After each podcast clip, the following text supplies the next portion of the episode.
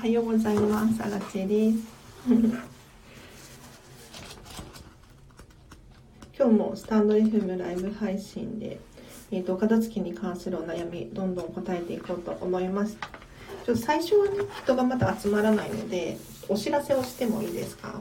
はい。あちゃかぽこちゃさんおはようございます。ありがとうございます。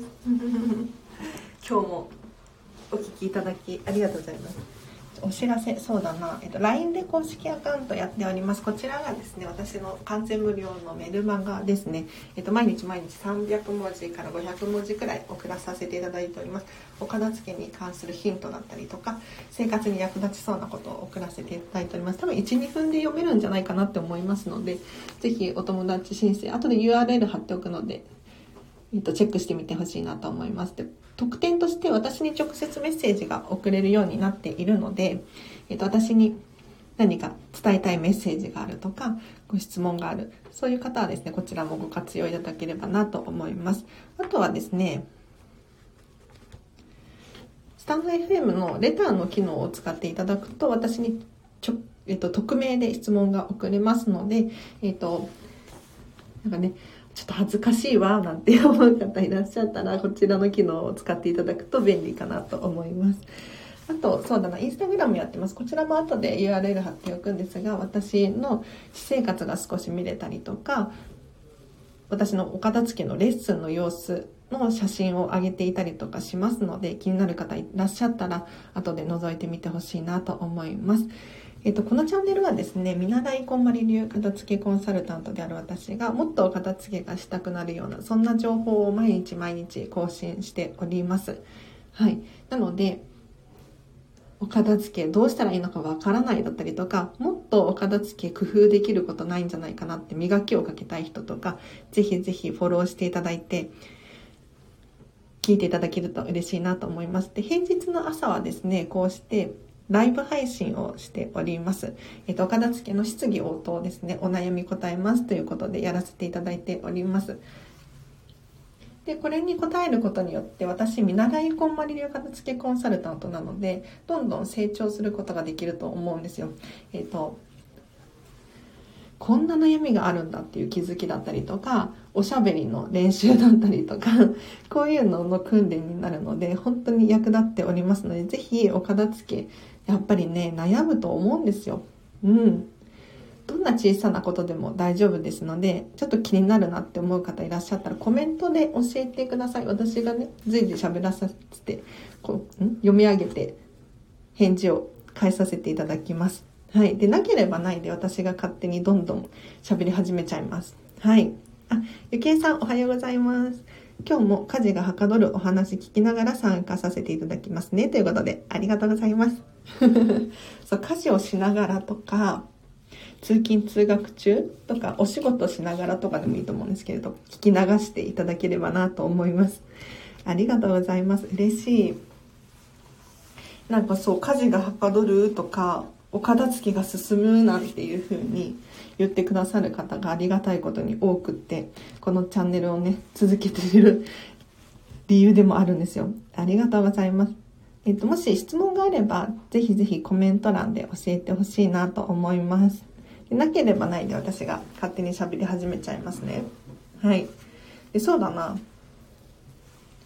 今日も LINE で公式アカウントで、えっと、メルマガですね、メッセージを送らせていただいたんですが、どんなことをね、話しているのか、メール送ってるのかっていうと、今日は、最近引っ越したんだよっていう話をさせていただいて、で引っ越しをしたんだけれど、実家から出てきたので、あの、私持ち物でタオル持ってないやっていう気づいたんですよ。自分、タオル一枚持って持ってないんですよね。でもハンカチで拭くって言ってもハンカチじゃちっちゃいしなとかって思って、どうしたもんだろうかと。タオルないけどシャワー浴びて体拭くのどうしようかなと思って自分の持ち物とにらめっこしてたんですよ。なんか体拭く代わりになりそうなものないかなって。で、いろいろ、いろいろ見ていて、シーツ、布団のシーツじゃでかいしなとか、ブランケットじゃちょっと分厚すぎるしなとか、ハンカチは小さすぎる。スカートだ、スカーフとかだとテロテロだしなとか思って、いろいろ布、あらゆる布を見ていたら、これだって思うのがあって、何かっていうと、風呂敷だったんですよ。あ、これ風呂敷で体拭けるんじゃないと思って、風呂敷で体拭いてみたんですよね。そしたら、めちゃめちゃ快適。で何が快適かっていうと、結構水吸うんですよ。風呂敷。うん。で、風呂敷だから、まあ、タオルと違ってすごい派手な柄なんですけれど、あの、それがまた可愛いんですよね。うん。で、サイズが大きいんです。結構大きいじゃないですか、風呂敷って。だから、一気にガサッと拭けるんですよ、体を。もうバスタオルよりも大きいんじゃないかな。どうなんだろう。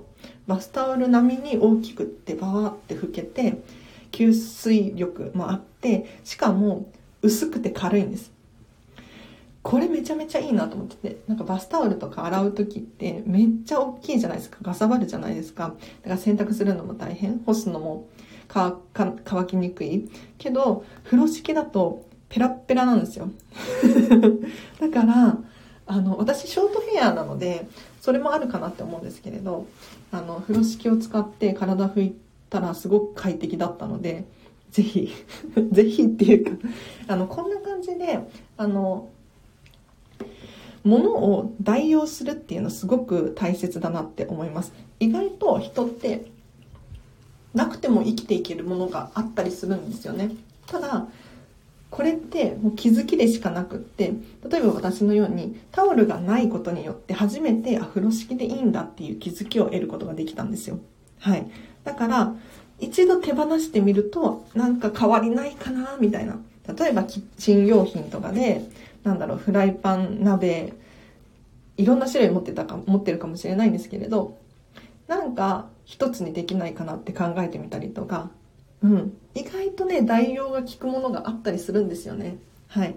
なので、こんな感じで、も、もともとの使用用途とは違うかもしれないんですけれど、別に自分が心地よければそれで使っちゃっていいんですよね。だから、例えば、下駄箱だからといって靴を入れる必要なくって、私も最近、あの、妹のお家に引っ越してきたんですけれど、下駄箱の空いてるスペースに私の本をね、たくさん入れて本棚代わりに使ってます。はい。なので、こんな感じで、どんどんどんどん自分流でアレンジしていくと面白いかなって思います。はい。これが、なんか、逆に個性になって、すごく素敵な価値観になっていくと思うんですよね。なんかみんながこういう風に使ってるとか、みんなと同じようにやっていくと、やっぱり自分らしさっていうのがどんどんどんどん埋もれていってしまって、ある時、私ってなんだっけ？みたいな。私好きなものがよくわかりませんとか。こんな現象になってしまうんじゃなかろうかと思うんです。だから、そうならないためにもですね、あもう自分が良ければいいっていうこの価値観すごい素敵だと思うので、あの、ぜひ、まあ、家族で暮らしてらっしゃるっていう方は難しいかもしれないんですけれど、あの、どんどんどんどん自分流にアレンジしていって、もう作り変えちゃったりとか、リメイクしたりとかもしていいと思いますし、ペンキで色塗り替えたりとか、うん、使いやすいように変えていく。これ本当にいいと思います。なので私もですねこの風呂敷で体を拭くっていうのが最近ねあのミニマリスト的にすごくピタってきたんですよそうミニマリストだと物が少ないんですね持っている持ち物がだから1個のものに対して何通りも使う必要が出てくるんですよ。わかりますか？なんか数をとにかく減らしたくってでなんで減らしたいのかっていうともう頭の中が混乱しちゃうからなんですよね。うん、なんか管理ができなくなっちゃうんですよ。だからとにかく自分が持っているものを減らしたいんです。ただ減らしていくとやっぱり1個のものをいろんなことで使えるものっていうのを選ぶようになってくるんですよ。例えばさっきの風呂敷もそうなんですけれど 風呂敷を、えっと、物を運ぶのに使ったりとかちょっと細々したものを包むのに使ったりとかあとはもうタオルみたいに体拭いたりとかもできるますよね。こんな感じでいろんな用途で使えると本当に便利なんです。うん。なんか一個のもので一個のことしか使えないような、例えばそうだな。なんだろう、ちょっと今、アボカド切るやつ思い浮かんだんですけれど。アボカド切るためだけのやつとかありますよね。うん。なんか、めっちゃアボカド切るんだったら、持ってて損はないかなって。なんか、お店屋さんだったりとか、うん、は、持ってていいと思うんですけれど、そんなに1週間に1回切るか切らないかのためのアボカド切る やつ、なくてもいいかなって思ったりしません？うん。なんかキッチン用品とかって便利グッズ、便利グッズとかいろいろあると思うんですけれど、意外と代用できるかなって思うものもあると思いますので、ぜひそうやってちょっと工夫してものの数をね、減らしていくといいかなと思います。あ、ちゃかぽこちゃさん。アボカドの持ってました。2回しか使ってなくて捨てました。っていうことで。ねなかなか、あの、あると便利かもしれないんですけれど、なかったらなかったで、普通に包丁で切れますよね。そう、なんか、あの、これ覚えておいてほしいんですけれど、スペース、場所、これってお金かかってるんですよ。スペース。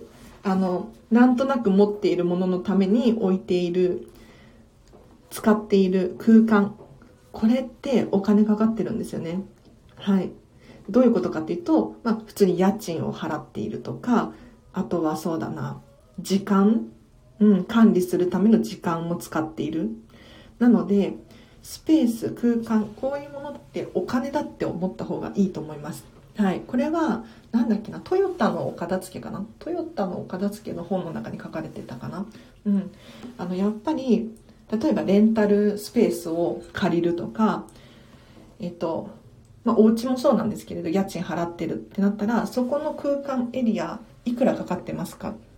で、例えば余計なものをどんどん減らしていって、必要最小限にしていくことによって、その空間をうまく利用することができる。で、さらに言うと、もうちょっと小さいお家に引っ越したりとか、えっと、トヨタの片付けなので、ビジネスのお話なので、もうちょっと小さいオフィスに引っ越すとか。そうすることによって家賃抑えられるじゃないですか。ってなると、やっぱり空間、スペース、これは無駄なものを置くのはもったいない。お金だよっていうふうに書かれていて、うわあ、そうだ、さ、確かにそうだと思って、私は結構しっくりきたんですよね。だから、あんまり使っていないようなもの、例えば代用が効きそうなもの、そういうものに関しては、一度、これなかったら困るかなとかっていうのを考えていただくと、で、どんどんそういうものに関して減らしていって、必要最小限にしていただくと、スペース、空間をうまく使うことができて、例えば管理がしやすくて時間が浮いてくる。時間が浮いてくるとその分、例えば働けたりするじゃないですか。そしたら稼ぎますよね、お金を。ね。だからやっぱり、場所、空間、スペース、これはもうお金だと思っていただいて いただくといいかなと思います。はい。そうなんですよね意外と見落としがちなんですけれどこれねお片付けの結構基本ポイント高いなって思うのでぜひちょっと頭の片隅にでも入れておいていただけると私は嬉しいかなと思いますね。はい。そうなんか最近いろんなお片付けに関する本、まあ、お掃除もそうなんですけど読み漁っていてなんかやっぱこんまりさんの本私はこんまり流片付けコンサルタントを目指しているんですけれどこんまりさんの本も読んですごくぐさぐさ心に刺さって それを伝えさせていただいているんですが他のいろんな方の本からもいろんな情報があってこういうのを全部全部組み合わせてすごくアラチェ流というか 片付けを伝えられるなと思って、今ね、頑張ってます。インプット頑張ってますね。はい。ということで、今日もですね、お片付けに関するご質問を答えますということで、ライブ配信やらせていただいております。今日も、あの、お聞きいただいてありがとうございます。今日はですね、1時間、今ね、15分やってるんで、あと45分。あと45分って何時までだ？10時15分くらいまでは予定しておりますので、まだまだ全然答えられますね。はい。お片付けに関するお悩みご質問、もしくは私、アラチェに聞きたいこと、何でも OK ですので、ぜひコメントで教えていただけると私がどんどん変えさせていただきます。はい。でなければないで私が何か役に立ちそうな情報をしゃべれ喋らさせていただこうかななんて思うんですがはい ありがとうございますで最近はですねディズニー関係の本を読んでるんですよディズニー関係のビジネス書ですね。はい。これがめちゃめちゃ参考になるなと思って読んでいるんですが、お片付けにも役に立つし、えっ、ー、と、このスタンド FM で喋るための役にも立っている。そんな感じですね。はい。で、昨日読んでいたホスピタリティの本かなうん。これもすごく役に立って、えっとね、教え方の本だ。そう。ディズニーの教え方っていう本があって、それを読んでいたんですけれど、やっぱり私も片付きコンサルを目指しているので、人に伝えること、このスタンド FM もそうなんですけれど、どうやったら人に伝わるのか、どうやったら人が動くのか、こういうのをよく考えるんですよ。そんな時にこの教え方って非常に重要だなと思って読んでいたんですけれど、うん、すごくいいですね。今日もそれを使いながら喋れたらいいななんて思うんですが。はい。チャカポコお茶さん、今自分で髪切りながら聞いています。毛まみれです。すいません。ということで。あ、髪切るのに、じゃあ集中してください。ご報告ありがとうございます。集中しましょう。危ない危ない。そうなんだ。いいですね。自分で髪切りながら。自分で髪切るってあんまりしたことないんですけど、前髪とかだったらちょちょっと切っちゃうかもしれないですね。はい。で、そう、ディズニーのね、本を読んでいて、いやこれ使えるなって思ったのは やっぱり片付けコンサルなのでお片付けについて喋るじゃないですか。でお片付けについて行動してほしいんですよ。うん。どうやったら人って行動するんだろうってすごく悩んでいて例えばなんですけどお片付けしてよとかお片付けしてほしいお片付けした方がいいよって言っても人って動かないんですよね。それは分かってるよみたいな今やろうと思ったのにみたいな感じであのシャッターがバンって降りちゃう感じ。うん。これ宿題やりなさいっていうのと同じなんですけれど本当に伝え方難しいなと思っていて。で私がお片付けしてほしいって思う人こそお片付けやりたくないっていう方が多いんですね。じゃあどんな人がお片付けしたいのかっていうとお片付け好きとかお片付け得意とかお片付けやらないともう死ぬみたいな そういう感じの人がお片付けって興味があるんですよ。だから一見そのぐちゃぐちゃしていたりとかなんだろうな人から見ると汚れていたり片付いていないように見える人ってそもそもお片付けに興味がないのでお片付けしなよって言ってもやりたくないんですよね。だってやりたくないからそういう風になってるから。そうじゃなくて、ちょっと自分ではできると思うんだけれど、うまくいかないとか、うん。やりたい気持ちがあるんだけれど、誰か背中を押してほしいとか、そういう人はお片付けがしたいんですよ。じゃあ、実際にそういう人たち、どうやったら動いてくれるのかなっていうふうに、私はね、よくよく考えてるんですけれど、まず大事なのは、私自身が行動することだなっていうのは思います。で、これこんまりさんも言ってるんですけれど、自分が、自分自身が楽しく片付けをする。で、ときめく人生を送っている。そうすると、あの人羨ましいな、楽しそうだなって思って、人がついてくる。こんな感じですね。隣の芝生は青く見えるみたいな現象が起こって、あ、なんかあの人最近、キラキラしてるけど、なんでだろうっていうふうに思った時に、あ、お片付けなんだ。じゃあ私もお片付けやりたいなっていうふうに思えると思うんですよ。で、昨日、あの、ディズニーの教え方の本を読んでいて、まあそれにちょっと似てるかなって思ったんですけれど、人って行動して初めて相手に伝わるよなんていうふうに書かれてたんですよ。うん。で、これどういうことかっていうと、あの、自分がやりたくないことを人にやってほしいって思うとしても人って動かないんですよ。例えばそうだな。ディズニーのお掃除で言うと、トイレ掃除してほしいとか、床入ってほしいとかって言ってもやりたくないじゃないですか。で、さらに上司がやってなかったら、なんで、ね、自分がやりたくないことを押し付けられてるの？みたいな、そんな感じに思ってしまうんですよ。これ、お片付けも一緒だなと思って、あの、上の人が楽しそうにお掃除してる。うん、嬉しそうにやってる。そういうのを、そういう姿を見ていると、後輩も、それってすごく大切な仕事なんだな、私もやりたいなっていうふうに思えるんですよ。だから、自分がまず行動をする。うん。これすごく、あの、言葉、この言葉がすごいす、すっと腑に落ちたというか、行動して初めて相手に伝わるんだよっていう。うん。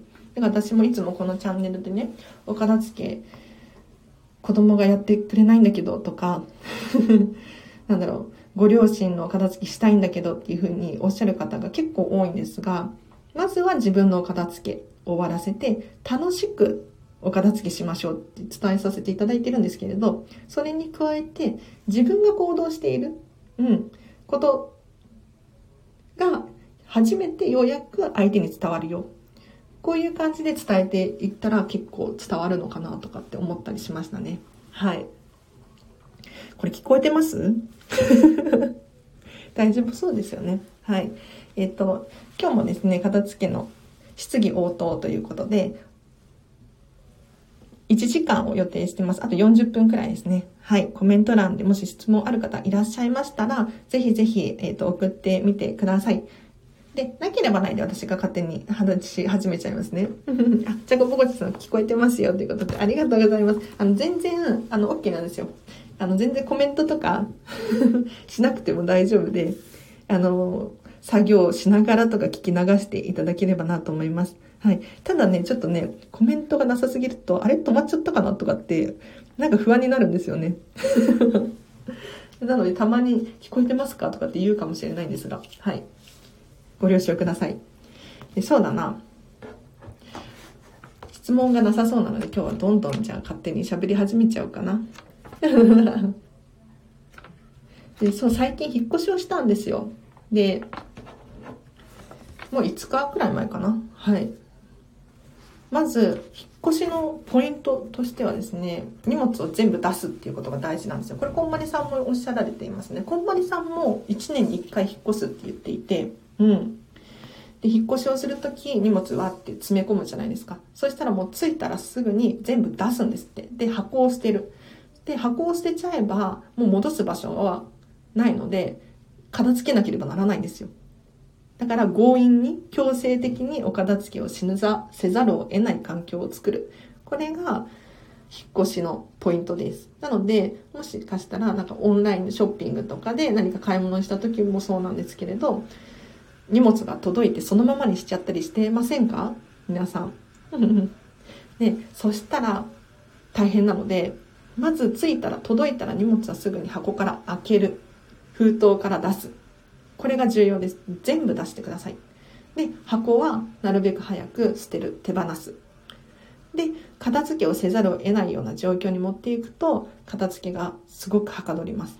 で、私はですね、あの、おととい、もうようやく 荷物全部出したのを、とりあえず入れました。収納スペースに。はい。ただここからが問題で、とりあえず入れてるだけなので、あの、仮置き状態なんですよ。ここで確定っていうわけじゃなくって、で、お片付けのポイント。お片付けって何がゴールなのかっていうと、これ超大事なポイントなんですけれど、物の定位置を決めることです。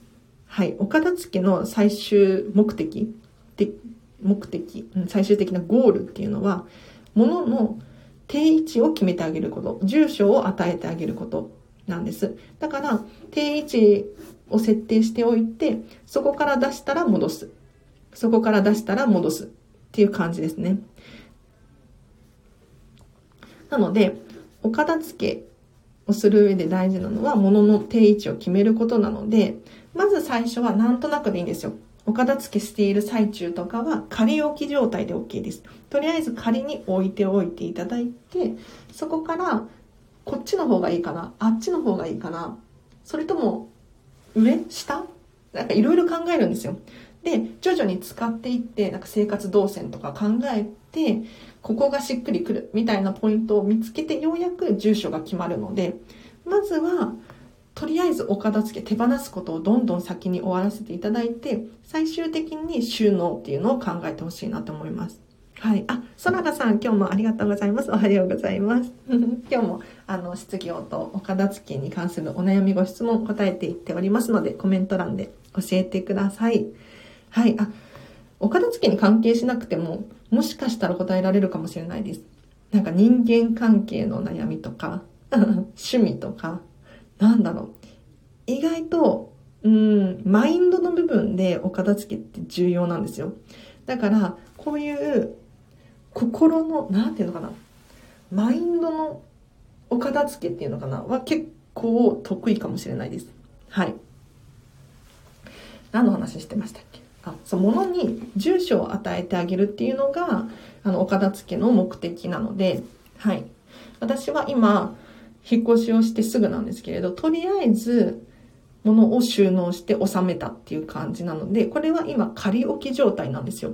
ここからこっちの方がいいかな、あっちの方がいいかなっていうのをどんどん研究していって、ここがしっくりくるみたいな感じで、えっ、と、やっていこうかなって今思ってます。なので、皆さんもお片付けするときはですね、そんな感じで、まずは、とりあえず、物を減らせるだけ減らす。うん。で、減らし終わってからようやく収納を考えてほしいんです。で、お洋服とかもそうなんですけれど、まあ、とりあえず引き出しの中に入れていく。で、綺麗に入れていくんですが、最終的にどうするかっていうと、並び替えてみたりとか、うん、色を順番にしてみるとか、あとはそうだな、大きさで揃えたりとか、冬服、夏服っていうカテゴリーで分けたりとか、これはでも人それぞれなんですよ。本当に。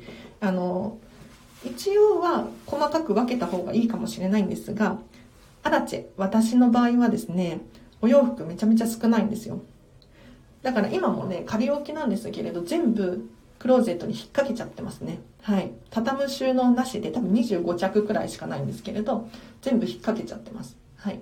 で、そこから例えば、うん、私どういう段階を取るかっていうと、並び替えてみたりとか、うん、やっぱりこれは畳んだ方が美しいなって思ったりとかするかもしれないのでちょっとちょっとずつちょっとずつどんどん改善改善していく感じです。はい。なので最初からね収納を頑張ろうって思うとうまくいかないことが多いんですよ。これ結構やりがちかなって思います。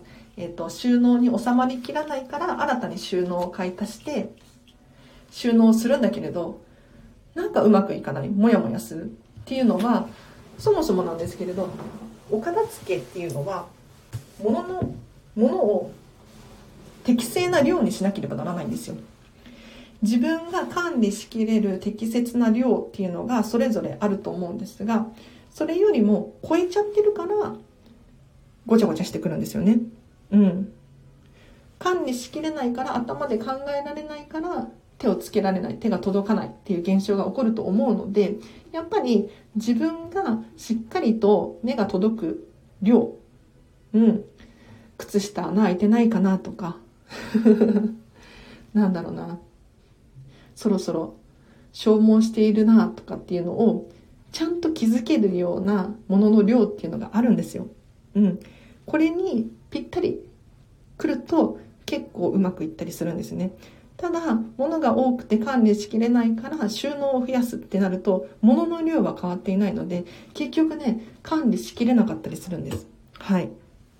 あ、そららさんが私も畳みたくないから子供の服はハンガー収納ということで。いいですね、いいですね。あの、こんなこと言うと、こんまりさんに怒られちゃうかもしれないんですけど、でこんまりさん的には、あの、服は畳んでなんぼというか、服は畳みましょうっていうのをご了承してるんですよ。で、なんで服を畳むべきなのかっていうと、畳む時にこう手をアイロンみたいにしてこうシワを伸ばしたりとかするんですね。で、こんまりさんは愛情を込めて畳みましょうなんて言うんですよ。いつもありがとうと、温かく守ってくれてありがとうみたいな感じで畳むんですけれど、それと同時に、よれてないかな、穴開いてないかなとか、シミでできてないかなっていう感じで、チェックするんです。そのためにも洋服は畳んでほしいんですね。で、さらに言うと、かける収納よりも、畳む収納の方がコンパクトで、収納スペースがすごく有効活用できるんですね。で日本のお家って結構狭いところが多いので例えば一人暮らししてらっしゃる方とか、うん、都会都内で住んでるっていうなると収納スペース限られてるんですよでキッチンとかもすごい狭いじゃないですかね。だから収納のことを考えると畳むお洋服を畳むっていうのは本当に効率のいいやり方なんですが私はねあの畳めないの。たた畳めるんですよ。畳み方知ってるしちゃんと伝えます。お片付けのレッスンの時は伝えるんですけれど何て言うのかな。ミニマリストだからそもそもそんなに頑張って畳む必要がなくって ほとんどかけられちゃうんですよね。うん。でかけた方が正直楽なんですよ。頭で考える必要がなくって動作が早い。そうするとその浮いた時間で本読めるなとか なんか他の集中することできるなとかって考えちゃうとちょっと面倒くさがり屋の私はですねあのかける収納になっちゃうんですよね あそらねさん。あちゃ私はダメな方の収納だったのねっていうことで。でも家族4人分の負荷畳みたくないっていうことで。はいありがとうございます。これね 私も畳みたくないタイプだから全然 OK ですよ。というのも、あの、お片付けって自分の中に正解があるんです。はい。本当に、そうで、こんまりさんの本にこう書かれてるから、こうしなきゃいけないっていうふうに思うかもしれないんですが、最後に、最後にっていうか、こんまりさんの本の中に、あんまり書かれてないんですが、ご自身が正解だから、それを突き詰めてほしいと。こんまりさんの本って、近藤麻理恵さんが考えたお片付けの人生がときめく片付けの魔法っていう本があるんですけれど、あの本本当はもっと分厚かったらしいんですよ。めちゃめちゃ書いたんですって。で、何を書いたのかっていうと、こういうふうに書いてますけど、ご自身が使いにくかったら変えてくださいねっていうのをちょこちょこ書いてたんですって。ただ、それを入れちゃうと、あの、すごい分厚くなっちゃうし、えっと、伝えたいことが伝わんなくなっちゃう。っていうことで、それを全部省いたんですって。うん。だから、あの、お洋服畳みたくないのであれば、無理して畳む必要ないんですよ。うん。これは、こんまりメソッド的にも、本当はそうなんです。うん。だから、愛情を込めて畳んでほしいっていうふうに思うけれど、それが、いやいややっていたら、愛情も何もないじゃないですか。意味ないんですよ。だから自分が楽しく畳めるのであれば、楽しくね、畳んだ方がいいです。えっ、と、私がお片付けのレッスンをしていった方たちで、お洋服畳むのが楽しくてしょうがないっていう人がもう続出してるんですよ。そう。おか、本当にびっくりする。なんか、自分が好きな洋服だから畳んでてもすごく楽しいんですって。うん。で、それがご家族のお洋服であっても楽しいらしいですよ。だから、いろんな人がいるんです。私みたいに、あの、思考をね、使うのを極力 最小限にしたいみたいな、そういう方もいらっしゃると思うので、はい。私も家族全部かける収納で季節のものはし、型なく畳んでますということで、はい。うんうん。自分のだけならまだいいけど、家族全部で5人。あ、5人大変ですね。毎日嫌だわ。手がガサガサだから布が引っかかるのよっていうことで。私もなんかもう最近治ってきてましたけど、あの冬場とかガサガサで大変ですよね。うん。なんか飲食店で普段働いてるんですけども、余計にガサガサになって大変なんですよ。やっぱりご家族がいらっしゃるとね、みんなの分畳むとなるとそれだけでめちゃめちゃ時間かかるじゃないですか。いや、これは大変だと思うので、あの、かける収納はかける。うん。かけるだけかけるっていうのはありだと思います。全然 OK です。はい。でも、ポイントとしてはやっぱりそもそも論なんですけれど、自分に必要な適切な量っていうのを見極めていただいて、物の数、お洋服もそうなんですけれど、減らしてあげると非常に楽かなって思います。はい。ついついね、なんとなく持っちゃっているものってあるんですよ。で、あれば着るしとか、うん、もったいないっていう感じで残してしまいがちなんですが、そういうものがいろんなところであると、いろんな場所で、キッチンにもあれば使うもの、洗面台のところにもあったら便利みたいなのがちょこちょこと増えていってしまうとそれがつりちつ ちりつもで山のようになっちゃうんですよそうなるといよいよ管理ができなくなってしまうのでできればあのなんとなく持っているものは手放す。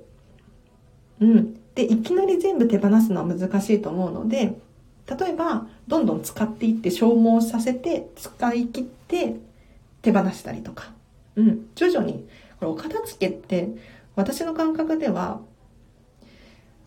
終わるんですけれど頑張れば数ヶ月で終わるんですがそこからがスタートでどんどん自分が持っているものをアップデートさせていく。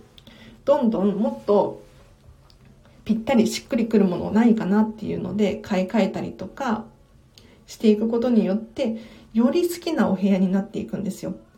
だから そう。あの急には難しいかもしれないんですけれど徐々にどんどんあのお片付けのレベルが上がっていきますのでお片付けってあの目に見えて本当にわかるんですよ。これが例えばそうだな勉強系だったら目に見えた成果ってなかったりするんですよね。うん。なかなか私成長してるのかなとかこんなにやってるけど大丈夫かなとかって思うかもしれないんですがことお片付けに関してはですね目の前がどんどんスッキリしてくるっていうリターンがあるんですよ。だから頑張れたりするんですね。はい。なのでお片付けうん、急には難しい完璧には難しいかもしれないんですけれどとりあえず徐々に成長することができますので今これしかできないとかって思うんじゃなくて今ここまでできたらその次のステップ。で次のステップができたらそのさらに次のステップみたいな感じでやっていくといいかなって思います。はい。あ、ゆきえさんが今日は天気がいいので冬物を全部洗って収納します。冬物はガサバるので、とりあえず大袋に入れて上の方や押し、奥の方にしまっていましたが、今年は手放す努力をしようと思います。あ、いいですね、いいですね。すごい。ね、やっぱ冬物かさばり、かさばりますよね。はい。で、使わないものっていうのは確かに上の方とか奥の方にしまっちゃっていいと思います。これで正解だと思います。はい。ただ、手放せるのであれば、手放した方が多分楽だと思うんですよね。うん。で、考える時のポイント、コツとしては、そうだな。今もう夏になるじゃないですか。はい。次の冬ですね。次の冬、本当にそれまた使いたいですかっていうのを自分に聞いてみるんですよ。うん。なんか、妥協してないかなとか、そうだな、なんとなく持っちゃってないかな。あったら便利なものじゃないかなとか、そういうふうに考えてみていただくと手放せるかなと思います。次の冬も本当に心から使いたいかどうか。うん。これを考えていっていただけるといいかなって思いますね。はい。これお洋服とかもそうですね。お洋服、なんだろう。次のシーズン。また来たいかなこれが例えばお店屋さんに並んでいたらまた買いたいと思うだろうかとか。そういう基準でどんどんどんどん考えていっていただくと、あちょっとこれはもうだいぶ使ったしなとか、うん。次のシーズンは新しいの買おうかなとか。いやいやいや、まだあと、あと1回くらいは使うかなとか。うん。いろんな風に思うことがあると思うので、ぜひいろいろ考えてみていただけるといいかなと思います。冬物を手放すのは勇気いりますよね。寒いかも、使うかも、寒い時になかったら心配ということで、ソララさんが。ありがとうございます。確かに、そうなんですよね。本当になくて大丈夫かなとか、心配になりますよね。うん。これなかったら困るんじゃないかなって、不安に思ったりしますよね。で、暖かい季節にやるからなおさらです。服ではなくって毛布や膝掛け。今、迷っててとりあえず2階のホールに出してみたけど、ということで、ありがとうございます。あの、全然取っておいて OK なんですよ。なんか、グレーゾーンとかあるじゃないですか。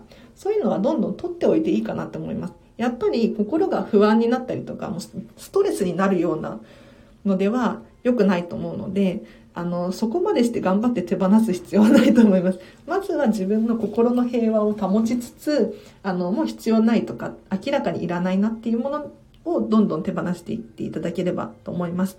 はい。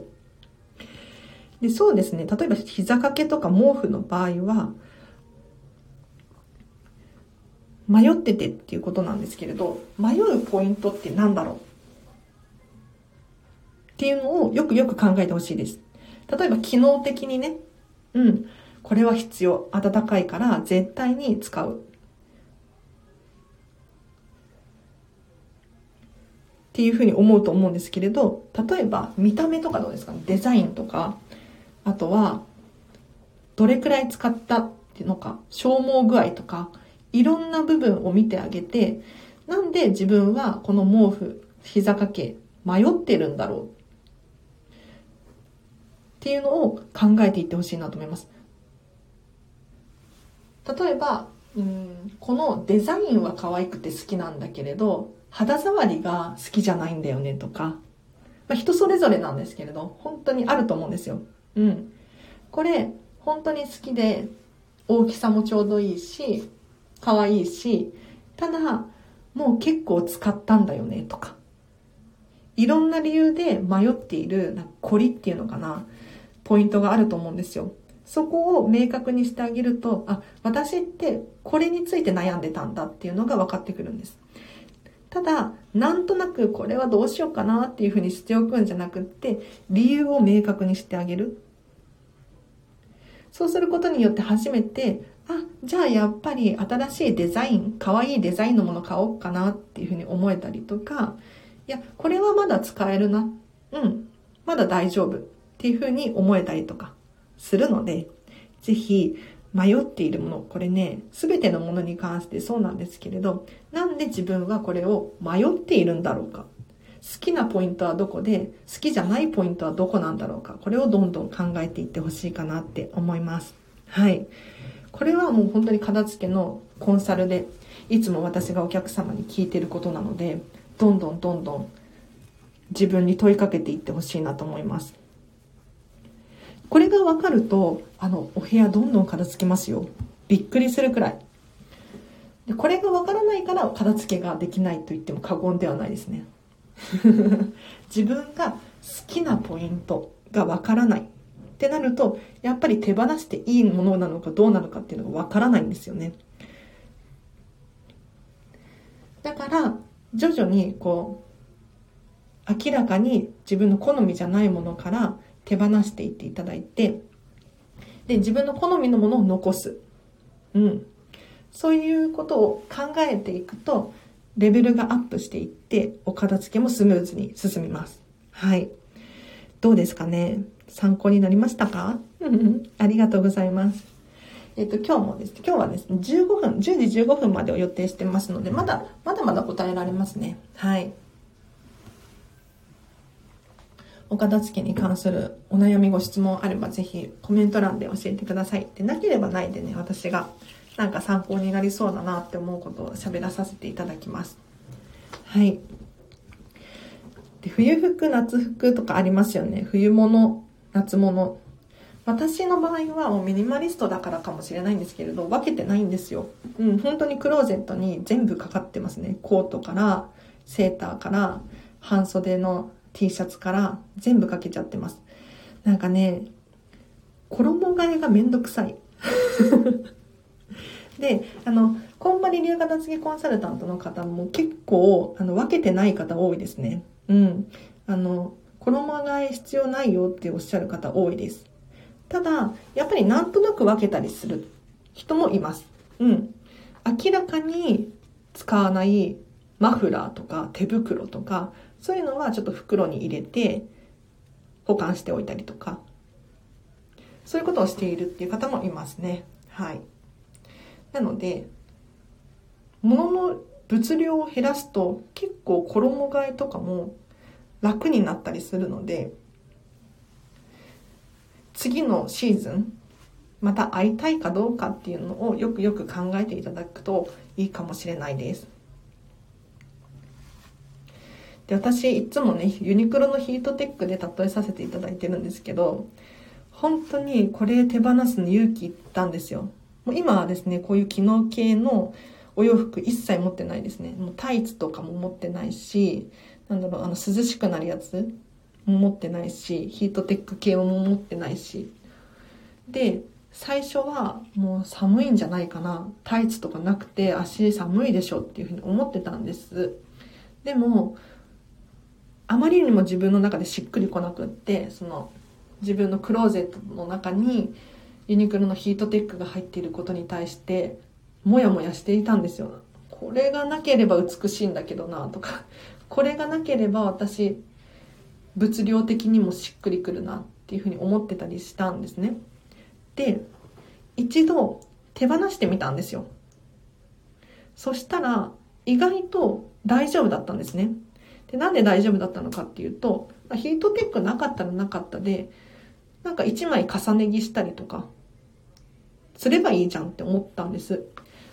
私冬めちゃめちゃ厚着していて、そうだな、ヒートテックなんかないからなんですけれど、例えば T シャツを着て、その上にカーディガン着て、さらにその上にコート着て、手袋して、帽子かぶってみたいな感じでめちゃめちゃ厚着してるんですけれど、でもそれをすればユニクロのヒートテックいらないんですよね。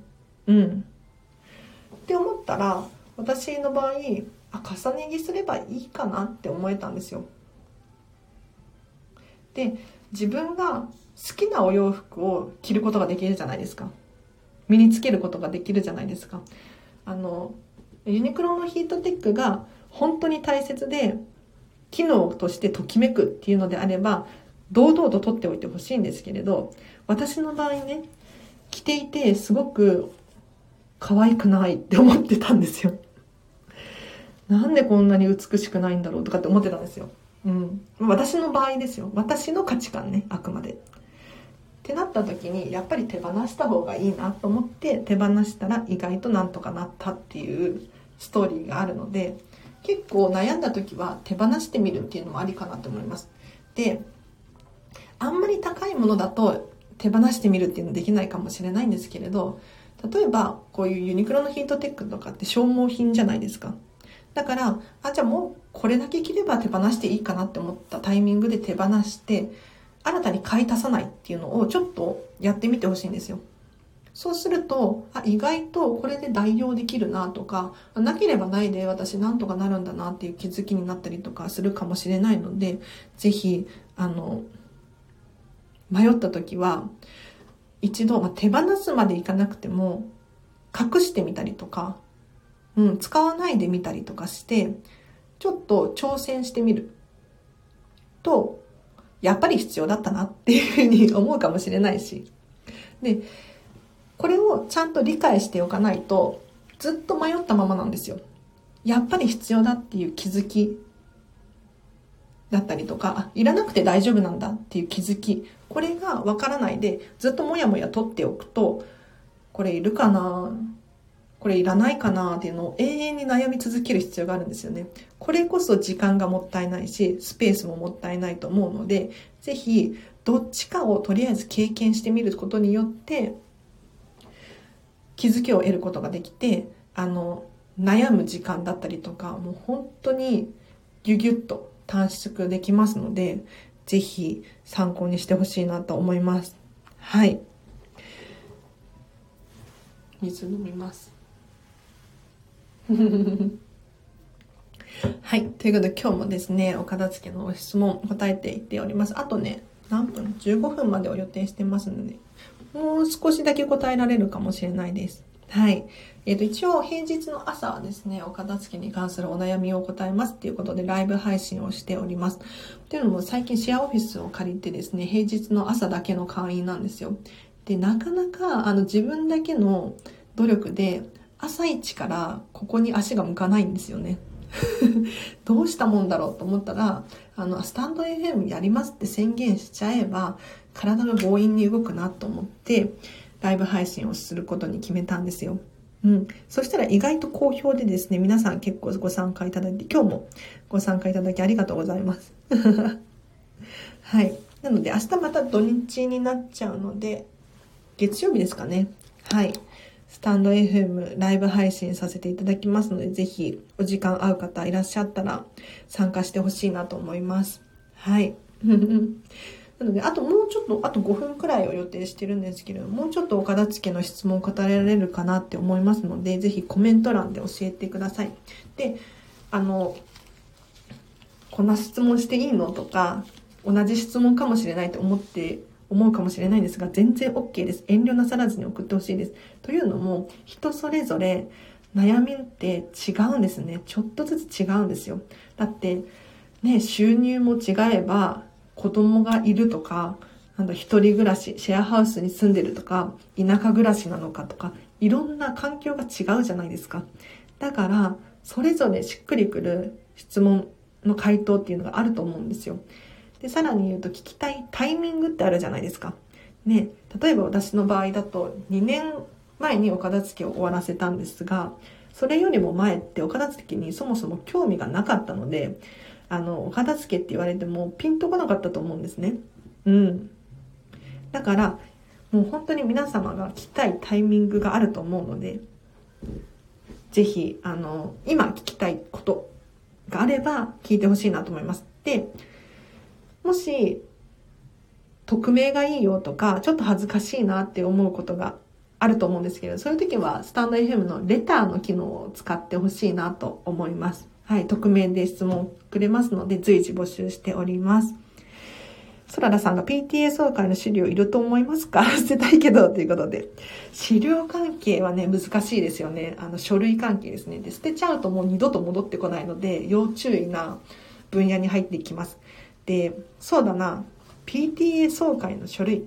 これはね、もうソララさんの価値観でしかないんですよ。私が判断できないんですが、例えば本当に捨てたいんだったら、写真に撮っておくとかっていうのもいいかもしれないです。うん。PTA 役員でも何でもないですね。あの、例えばなんですけれど、それがなかったとしたら、どんな影響がソララさんに及ぶと思いますか？それを PTA 総会の資料がないことによって、起こり得る最悪な出来事って何でしょうか？例えば私、お全く影響ないんだということで、あ、気づきましたね。あ、すごいですね。例えば私だと結構書類って手放しちゃうんですよ。で、どうして手放しちゃうかっていうと、最悪誰かに頼ろうかとか。あ、そうそうそう、お隣さんに借りてもいいかということで、ソララさんが。そうなんですよ。最悪誰か持ってる人がいるだろうとか なんか、なくしちゃったんですって言ってみたりとかっていうようにしてます。それで大体なんとかなりますね。で、一番手放しちゃいけないものは、例えば契約書とか、うん、なんだろう、保証書とか、そういうものは手放すともう大変なことになっちゃうと思うので気をつけてほしいんですが、最悪保証書とかもなくても、新たに買い直すか、みたいな。妥協ができるようなものだったら書類手放しちゃったりしますね。はい。なので、本当に、うーん、使うかもしれないっていうのであれば、取っておいた方がいいかもしれないけれど、写真だけ撮ってデータとして残しておいたりとか、うん、誰か借りれる人がいるなら借りるとか、はい、なくしちゃったんです。再発行お願いします。みたいな のでもいいかななんて思います。ちょっと迷惑はかかるかもしれないんですけれど、大体人が想像している心配事って起こらない方が多いんですよね。うん。だから、あの、最悪人を頼むっていうふうに思っていたとしても、実は頼るっていうことをしないことがほとんどなんですよ。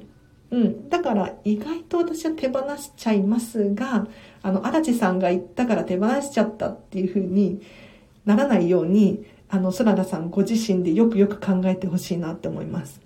うん。とっても参考になりました。今日はクローゼットとタンスがスッキリしそうです。荒地さんに片付けしますとコミットしたことで、片付けスイッチ入りました。今日は一日集中してお片付け楽しみます。ということで、あ、ゆきえさんありがとうございます。おただ、お片付け楽しみにしますっていうのがすごく嬉しいです。ありがとうございます。お片付けは楽しくやってほしいんですよ。そうじゃないと続かないので。で、さらに言うと、あの、楽しそうにやってる人を見ると、周りもつられてやりたくなるんですよ。だからここがポイントですね。あの、いやいややってて、ママがお片付け辛そうにやってたら、子供絶対やりたくないんですよ、お片付け。ね。そうじゃなくて、お片付け楽しいなってやってると、つられてみんなやりたくなる。でそしたら、もうどんどんお家の中片付いていきますよ。本当に。すごくあっという間に片付くと思いますので、ぜひ楽しくやってほしいです。そう、お片付け宣言いいですよね。うん。私にお片付けしますって言うと多分はかどると思います。で私はね、もういつも片付け応援していますので、本当に。あの、わからないことあったら随時レターとか、あと LINE 公式アカウントやってるので、こちらでコメント、コメント？メッセージ送ってほしいなって思います。で、このスタンド FM も平日の朝は毎日やってますので、参加いただければと思います。はい。あ、そららさん捨てました。すっきりです。もやもやしてたので、今まで何年撮っておいたけど、何年も撮っておいたけど、一度も見たことないことに気づきました。ということで、よかったです。気づきがあって。そう。書類関係は、あの、ぜひ、丁寧に扱ってほしいんですが、基本的に、これ、こんまりメソッドで言うと、全捨てです。書類は全捨て。で、全捨てっていうとパニックになっちゃうと思うんですが、全捨てっていう、全捨て、全部捨てるってことなんですけれど、ことを頭に入れておかないと残しがちなんですよ。本当に。もう書類関係って1枚残しちゃうと、1枚許しちゃうとかな。これくらい残してっていいかなって思うと、どんどん溜まっていっちゃうんですよね。そうじゃなくて本当に本当に必要なものに絞ってあげる。そうすると、すごくすっきりしますよ。はい。あ、そらさん、こんまりさん全捨て、あ、本で見たフレーズです。って方で。ね。そうなんです、そうなんです。よくご存知で。あ、そららさんは本読んでくださってるんですね。嬉しい。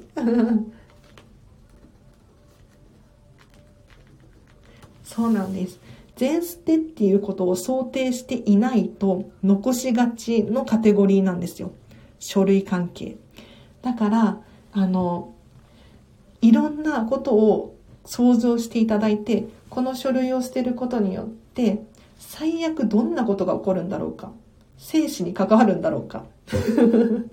そういうのを考えていただくと手放せたりすると思います。はい。あとは写真に撮っておいたりっていうのは進めて、おすすめしていますね。うん。なんか結構、うん、代用が効いたりとか、あとは手放すことによって、書類とか手放すことによって、記憶に定着するなぁなんて思ったりします。うん、なんとなく残しておいていると、やっぱりあるからいっかって思って、あの、見返せばいっかみたいな感じで、内容をこう覚えようとしない自分がいたりするんですよ。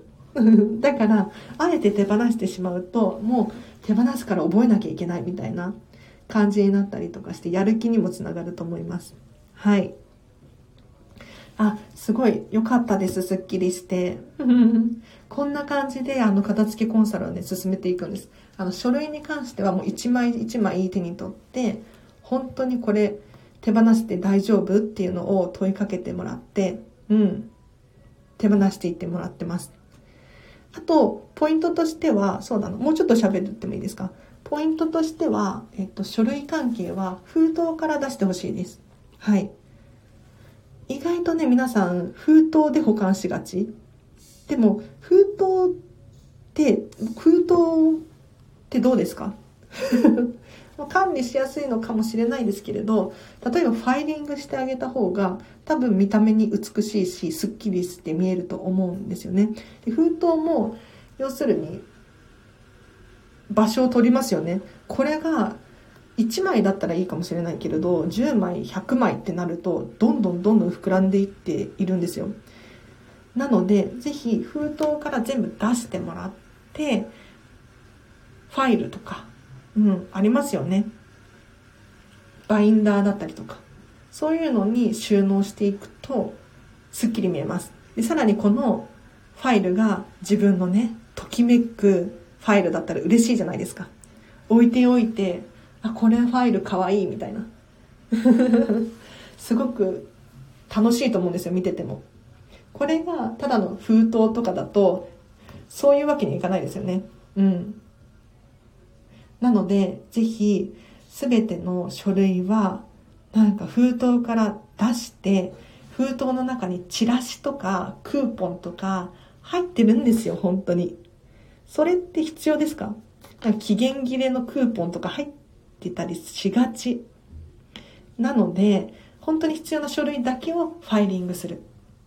あ、今封筒を開けてもいなかった保険のもの、後でファイルしようとそのままにしてて、開けてみたら必要ないやつだった。ただのお知らせ。そうなんですよ。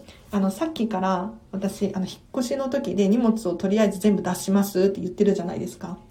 これすべてのものに当てはまって、あの、アマゾンから届いた荷物もすぐに全部開けます。で、なんだ保険の書類とかも封筒届いたらすぐに開けます。そうすると、もうその場で判断できるんですよ。あ、これいらないやつじゃんみたいな感じで手放すことができたりするんですよね。だから、ぜひ、あの、書類関係もそうなんですけれど、お子様がもらってきたらすぐに全部出して判断するとか。うん。意外といらないやつっていう場合があるんですよ。本当に、あの、保険関係で言うと、宣伝とか、お知らせとか、お願いみたいな。なんかそういうの多いなって思うので これって、なんかね、本当に必要なのかって言われたら、そうじゃないものが多かったりするので、ぜひ、ご自身に必要な書類だけを残してファイルしましょう。はい。で、そのファイルは、可愛いやつ。可愛いファイル。かっこいいファイルでも、スタイリッシュなファイルでも何でもいいんですけれど、とにかく、こだわったもの。うん。全然普通の100均のやつでも OK なんですけれど、ときめくかどうか。うん、自分が見ていて嬉しいかどうか。これを基準にどんどん変えていくと、お部屋がスッキリするかなって思います。はい。ということで、今日ももう1時間経ちましたね。はい。お聴きいただきありがとうございました。いや、楽しかった。なんかこれ喋ってるの楽しいんですよね。なんか私があの、得意な分野を楽しく喋れるじゃないですか。だから好きなんですよ。で、私が多分楽しそうに喋っていたりとかすると、皆さんもやる気になったりとかするんじゃないかなと思って、あの、毎日やらせていただいております。ちょっと明日は土日なので、明日から土日なので、ちょっとお休みなんですけど、また月曜、月曜日祝日ですか？大丈夫ですよね。記憶にないんだけど。はい、やらせていただきましたので、また朝お会いできると嬉しいなと思います。えっと、そうだな。LINE で公式アカウントやってます。これ毎度毎度のお知らせになっちゃうんですけれど、えっと、まだお友達申請してないよという方いらっしゃいましたら、私、アラチェからですね、毎日毎日、メルマガですね、お片付けに関するヒントとか、生活に役立ちそうなこと、これをですね、配信させていただいております。なので、あ、アラチェさんから LINE 来たってなって、お片付けのモチベーションが上がったりとか、ちょっとなんか頑張ろうっていうやる気スイッチが入ったりとかするかなって思いますので、ぜひお友達登録してみてください。で、こちらはですね、私に直接メッセージが届く設定にしているんですよ。なので、私に伝えたいメッセージがあるとか、聞きたいことがあるとか、そういう方はね、ぜひお友達申請してみてください。あと、匿名がいいよっていう方はですね、このスタンド FM 内のレターの機能を使ってください。これが便利で、あの、匿名で質問を送れるんですよ。で、私にね、送りたいメッセージとかがあれば、ぜひ送ってみてください。で今日はこんなところですかね。あ、ソララさんありがとうございました。嬉しい。今日も本当に、えっ、と、朝からお聞きいただきありがとうございました。アーカイブ残しますので、聞き直していただければな、なんて思います。はい。では、今日もじゃあ、これからお片付け頑張るっておっしゃってた方もいるので、もう本当にめちゃめちゃ応援してますので、わからないことがあれば随時聞いてください。はい、どんどん答えていきますね。あ、ちゃかぼこっちゃさんありがとうございました。嬉しい。また月曜日ですかね。はい。はい、やりますので、お楽しみに。ということで、あ、このチャンネルは一応毎日毎日更新しているので、明日も明後日も一応更新はします。収録放送はしますので、はい。このチャンネルフォローしていただいてまたお聞きいただけるととっても嬉しいです。では皆様今日もハッピーに、ハピネスに一日を過ごしましょう。あらちでした。ありがとうございました。またね。